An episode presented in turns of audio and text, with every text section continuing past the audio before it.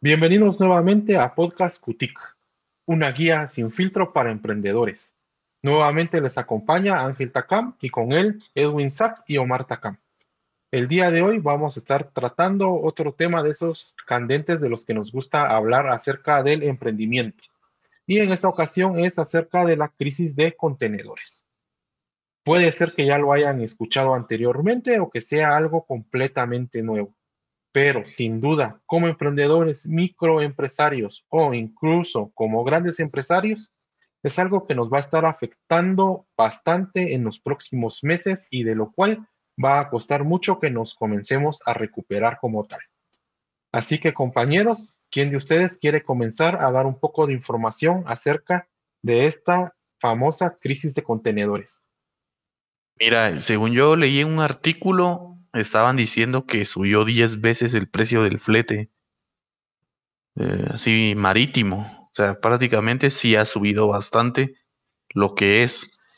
También tenemos que tomar en cuenta que esto se da porque pues, prácticamente por un atascamiento de lo que vendrían a ser estos contenedores que vienen por vía marítima. Y también que en la mayoría de casos es de, va a afectar en los productos que nosotros recibimos por parte de China. Eso, eh, también podríamos agregarle la parte que son distintos factores. Y uno de ellos es bastante curioso porque es de los que más ha recibido memes. ¿Qué vendría a ser del, de este buque? No sé si el término correcto sea buque, que se fue a encallar. Si no estoy mal, se llamaba Evergiven, si no estoy mal, si no me acuerdo mal del nombre, que se atascó prácticamente una vía donde pasaban estos barcos y debido a eso también ha ayudado a que se cause esta crisis.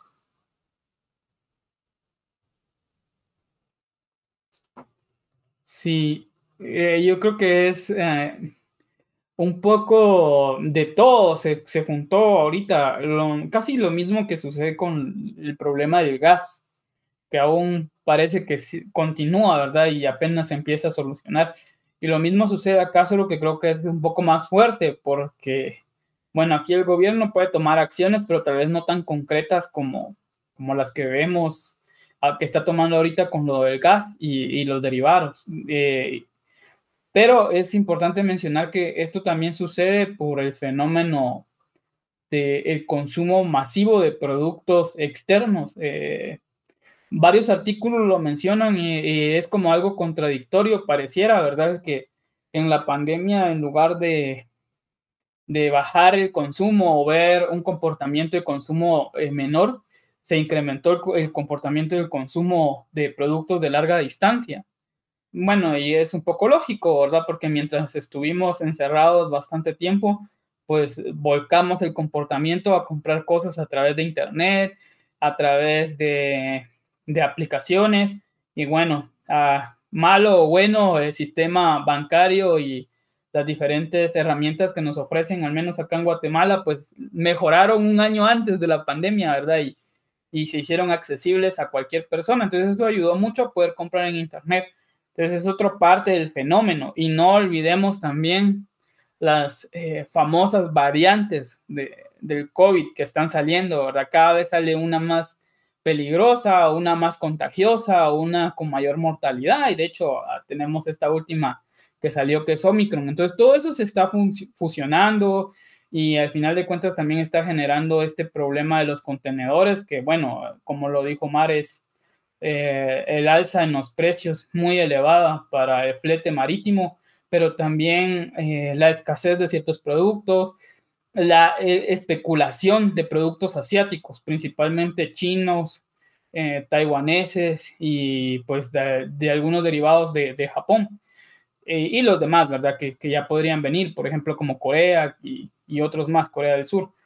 Pero también eh, vemos cosas como que están queriendo, eh, y, esto no se ha dado todavía acá, pero seguro va a venir, esto se está dando mucho más en, en, en áreas de Europa que están queriendo encimar productos en los contenedores de más. O sea, yo te voy a dar el contenedor un poco más bajo, o sea, el flete más bajo, pero aparte de lo que me pediste, tenés que comprarme algo más, ¿verdad? Lo que yo te estoy ofreciendo, nada que uno, uno elige. Entonces está, tratando ya de algo que se está incluso viniendo a aprovechar las personas de los, de los contenedores. Obviamente no todas las empresas, pero sí algunas ya están tomando esto porque quieren eh, aprovechar y movilizar también, ¿verdad? Entonces hay que tener en cuenta eso.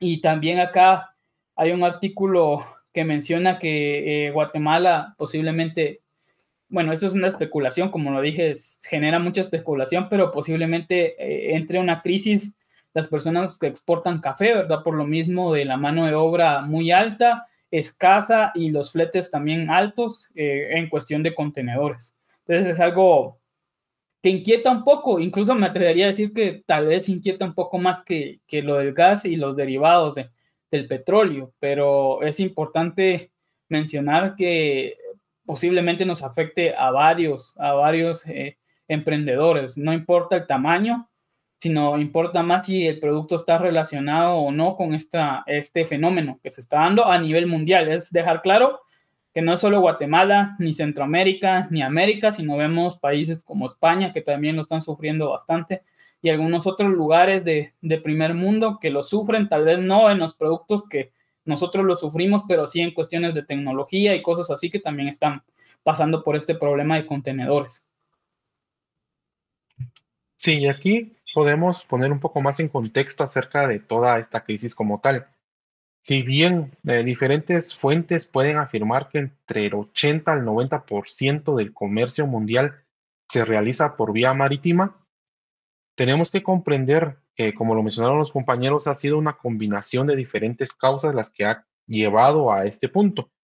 Número uno, y tal vez una de las más importantes, ha sido la pandemia del coronavirus, que sin duda ha llevado a forzar a que muchos puertos, a muchas de estas centrales a nivel mundial, incluso de las más grandes que, existen, hayan tenido que cerrar. Y no solamente eso, con las variantes, como mencionaba Edwin, se lleva nuevamente a cierres de estos lugares, que al fin y al cabo los barcos, al no poder descargar adecuadamente, en muchos puertos estos contenedores se empiezan a almacenar, mientras en otros empiezan a faltar.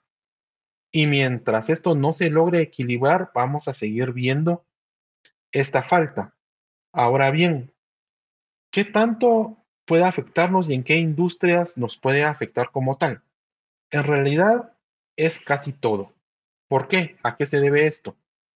Cada uno de nosotros en nuestro emprendimiento como tal tenemos muchas veces materias primas o derivados de materias primas. Si bien, digamos, nuestra materia prima como tal no proviene de la exportación, puede ser, ser que algún otro derivado sí lo haga.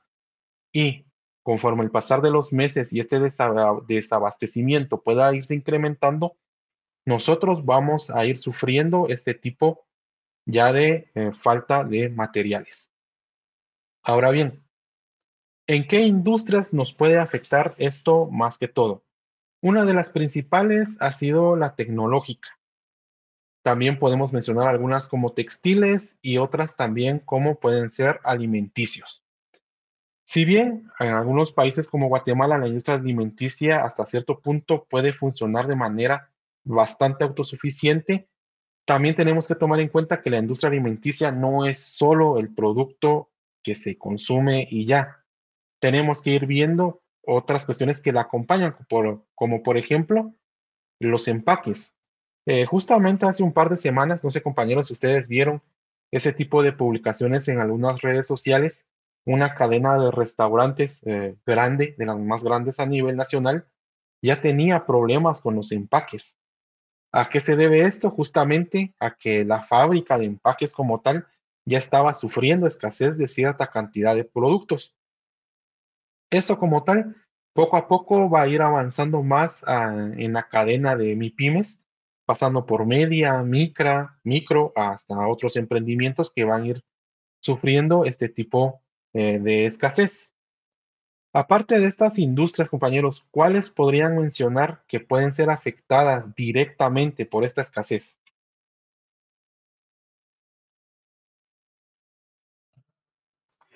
Bueno, ah, aquí, como lo he mencionado, ¿verdad? Una de las que figura, aunque es una especulación, pero igual siempre es bueno tenerlo en cuenta, es el café. Mm, tanto eh, para los que exportan como para los que importan en, algunos casos, ¿verdad? Por ejemplo, hay algunas publicaciones que mencionan que eh, exportadores de café han sufrido un incremento muy grande, ¿verdad? Incluso hasta de, de mil, de mil quinientos o dos mil dólares por contenedor. Entonces es un poco preocupante. Tal vez eh, no hemos sufrido tanto la escasez de contenedores, pero sí la alza, que, que está bien, bien duro, ¿verdad? Eh, otras, por ejemplo, la PAC. Ah, eh, sabemos que Guatemala se encuentra entre los 10 países latinoamericanos en los cuales tiene mucha potencia económica con respecto a este tipo de, de, emprendimiento, ¿verdad? Que es la paca o la ropa de segunda mano o incluso la ropa de, boutiques, ¿verdad? Y, y, esto también se puede ver afectado eh, en, en, el alza de los precios, por ejemplo, de ya sea de combos, de, de ropa de paca, ya sean este, estos eh, costales o como se venda, ¿verdad? Porque hay diferentes formas de comprar la paca, por libra, por costal, por combo, la verdad es que es, increíble ese mundo, ¿verdad? Pero eh, puedo mencionar este, este sector que también puede ser muy golpeado y es un sector que vemos eh, que, bueno, en Guatemala, como lo digo, tiene un crecimiento enorme, sigue creciendo.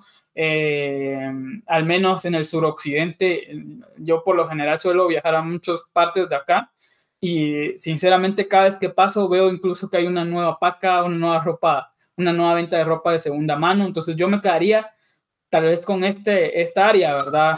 Eh, que es eh, lo de la ropa de segunda mano o pack, que también puede llegar a, sufrir un incremento, ¿verdad? Y es algo preocupante porque vemos eh, boutiques o de segunda mano o, ventas de paca que van desde personas que tienen una microempresa hasta personas que tienen una mediana empresa de esto. Entonces es... Uh, un poco preocupante, incluso lo he podido observar un poco, ¿verdad?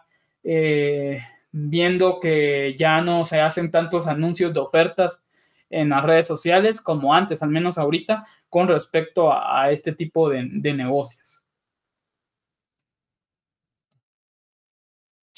Sí, yo también veo que ah, uno de los emprendedores o pequeños empresarios que se van a ver afectados son todos aquellos que traen artículos de China, de estas plataformas chinas, ya sean esos artículos para el hogar, las aspiradoras, las barredoras automáticas, los electrodomésticos, eh, cosas para grabar, los micrófonos, los brazos para micrófonos y todos esos artículos que podríamos considerar retail.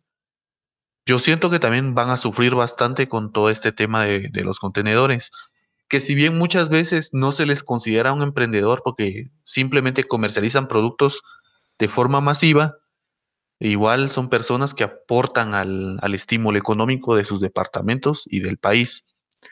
Yo lo vería por esa parte y también es preocupante. Tal vez me voy a hacer un pequeño paréntesis, se me va a salir de la pregunta principal, pero a lo que nos va a llevar esto, porque también podríamos incluir en todo este tema de esta misma crisis de suministros, que va a venir a terminar de perjudicar todo el sector de hardware, que ya de por sí tenía el problema de los semiconductores, y aunado con esto, pues va a haber mayor especulación.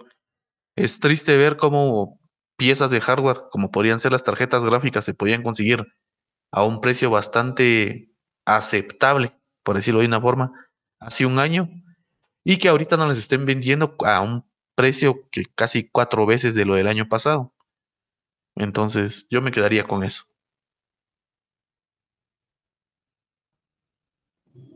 Sí, aquí, como dicen los compañeros, afectará a muchas industrias. También podemos eh, mencionar algunas cuestiones como puede ser incluso la construcción. Sabemos de que China ha estado realizando esta práctica llamada dumping acerca del acero. Eh, si bien, al menos en países como el guatemalteco, todo este tipo de materias siempre son necesarias para la construcción. Si bien puede ser que también puede existir incluso, si lo podemos decir así, algún tipo de oligopolio para, por ejemplo, las cementeras, siempre se va a necesitar de otro material extra para tener una construcción, una industria de la construcción bastante fluida y una de ellas es el acero, cosa que con el tiempo también vamos a comenzar a ver algunas fallas debido a que gran parte de este pues proviene de China como tal. Justamente lo que mencionaba Omar también acerca de los semiconductores, los precios se han ido bastante por lo alto y justamente si bien puede ser que de momento, incluso para algunas industrias que dependen de esto, como podría ser el desarrollo de software, más adelante puede empezar a generar también alguna escasez o algún problema de acceso al hardware que se necesita como tal. Hay algunos servicios que tal vez no vayan a verse afectados en gran manera, al menos no directamente o van a ser mucho más resilientes que otros. Algunos de ellos podría mencionar que pueden ser eh, algún tipo de computación en la nube. Creo que muchos de estos servicios en la nube no van a tener mayor problema. Eh, los servidores, pues usualmente sabemos que están en otros países donde ya se tienen estos grandes bancos de servidores y pues ahí no habría eh, mayor inconveniente. Ahora bien, para el pequeño emprendedor, ¿cuáles podrían ser los que menos sufran eh, este tipo de embate? Eh, puedo yo comentar algunos que se me vienen a la mente. Si bien estamos hablando de pequeño emprendimiento, usualmente por oportunidad o más bien por supervivencia, podríamos mencionar algunos productos de consumo artesanal, ya tanto sea alimenticio como también eh, elementos culturales. Creo que estos sí van a ser bastante resilientes a este tipo eh, de crisis. ¿Algún emprendimiento que puedan mencionar que se les ocurra, que pueda ser bastante resiliente ante crisis como esta? Bueno, yo, tal vez diciéndolo de una forma bastante concisa y bastante resumen level 5, yo veo que una industria que casi que no lo va a sufrir, o incluso categoría, vendría a ser la de los servicios, no sé, de asesorías eh, y de consulta. No sé si ustedes estén de acuerdo. Sí, de hecho era una de las que iba a mencionar, ¿verdad? El, aspecto del mercado de servicios posiblemente no se vea tanto afectado, ¿verdad? Eh, exceptuando si en algún momento mm, se necesite ampliar el hardware eh, pero no creo, ¿verdad? Creo que ese va a ser un sector muy estable. Otro sector estable es aquel que involucra algún tipo de emprendimiento, por ejemplo, académico, ¿verdad? Aquellos que tienen academias, aquellos em, que tienen eh, escuelas privadas, colegios y todo esto tampoco creo que afecte demasiado, ¿verdad? Todos estos ámbitos de academias, colegios etcétera, no creo que se vean tan afectados en, ese sentido. También yo lo percibo por ahí. También podríamos pensar en aquellas industrias, no todas, pero posiblemente las de bajo nivel, por decirlo de algún modo, que involucran el cuidado de, nuestras mascotas. También podríamos pensar, ¿verdad? Que, que estas no se van a ver tan, tan afectadas. Sí, en este punto creo que hay algo bastante importante y creo que también podría ser oportunidad para otro tipo de emprendimientos. Por ejemplo, si empezamos a ver algunas cuestiones, y ahorita justamente lo mencionó Edwin, eh, por ejemplo, de cuestiones para mascotas, puede ser que en muchos casos llegue a escasear cierto tipo de producto para nuestras propias mascotas, lo cual podría abrir una brecha para nuevos productos, eh, productos que pueden ser de fabricación nacional o incluso de cuestiones más artesanales por algún tipo de, emprendimiento. En este caso se me viene a la mente porque justamente hace unos días tuve que comprar cereal para mi perro y ya había escasez de cierta marca. Entonces creo que estas también van dejando brechas para nuevas oportunidades hacia los emprendedores. Ya para terminar y ir completando este podcast, sí se me viene a la mente ciertas cuestiones que sí me gustaría que ustedes también pudieran compartirlo con nuestra audiencia. Se ha mencionado que gran parte de esta crisis se debe a que muchos países cierran eh, sus fábricas, cierran sus puertos para poderse proteger del coronavirus como tal. Ahora bien, en Guatemala ha pasado todo lo contrario. Aquí no importa el coronavirus, aquí lo que importa es abrir, seguir produciendo, seguir produciendo, eh, que las fábricas como tal no se detengan. Y al final creo que como tal ha sido un esfuerzo en vano. ¿Por qué? Eh, tenemos a China que disminuye su producción para proteger a la población, al productor como tal, y este pues deja de exportar, genera una crisis mundial, etc. Ahora bien, tenemos a Guatemala que por buscar las ganancias no cierra las fábricas, expone al trabajador, todo sigue en marcha e igual es víctima de que China se paralizó y todo lo que se está produciendo igual no lo va a poder mover, deja de ser competitivo, porque si se puede llamar así, lo único competitivo que tenemos es una mano de obra eh, casi a costo de, esclavo. ¿Qué opinan ustedes? ¿Ha valido la pena este sacrificio en vidas humanas para buscar este impulso económico y que al final la crisis igual nos, nos detenga?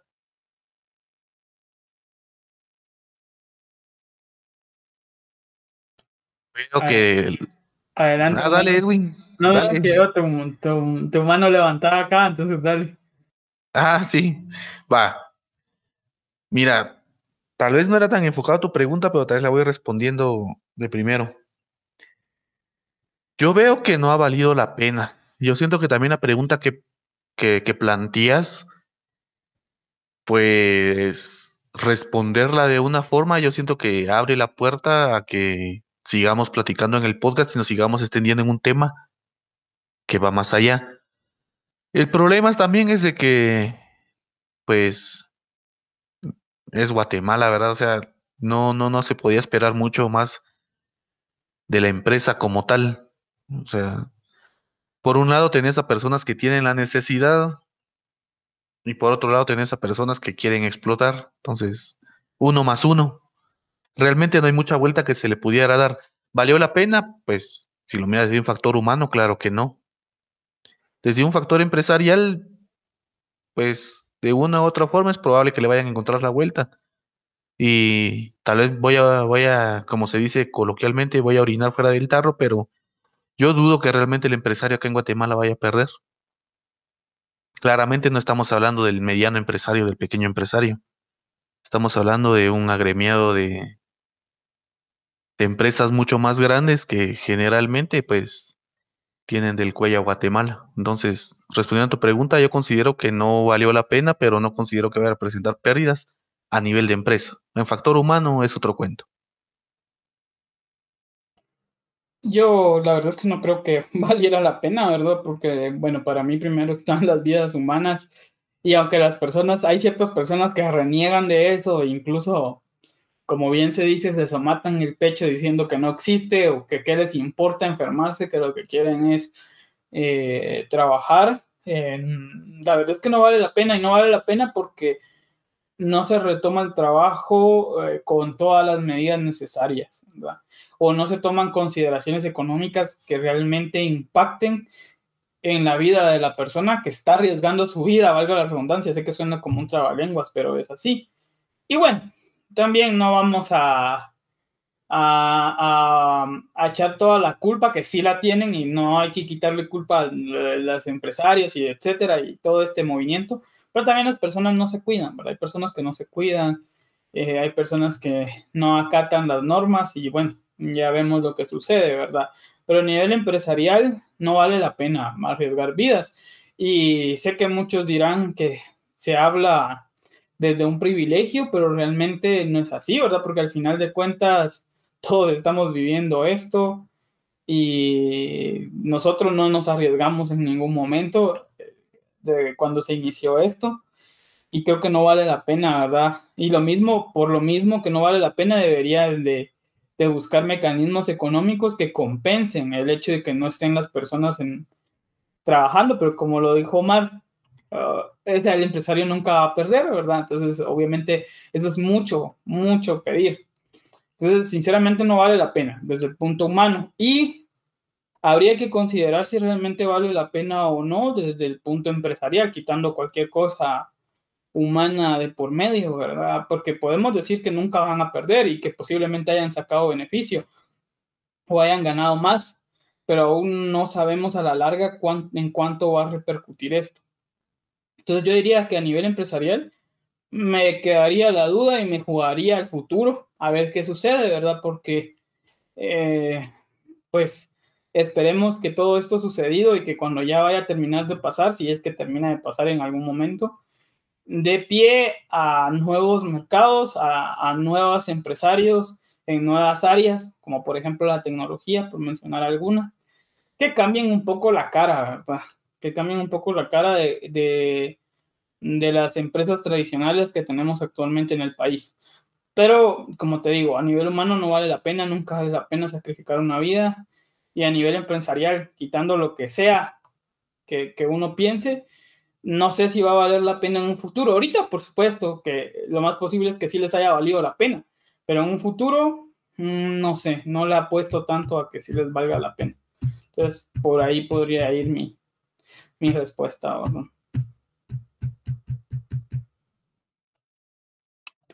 Entonces, creo que ya con estas, con esta última ronda de opiniones, terminamos el podcast de esta semana. Muchas gracias por estarnos escuchando y nos veremos o nos escucharemos hasta la próxima.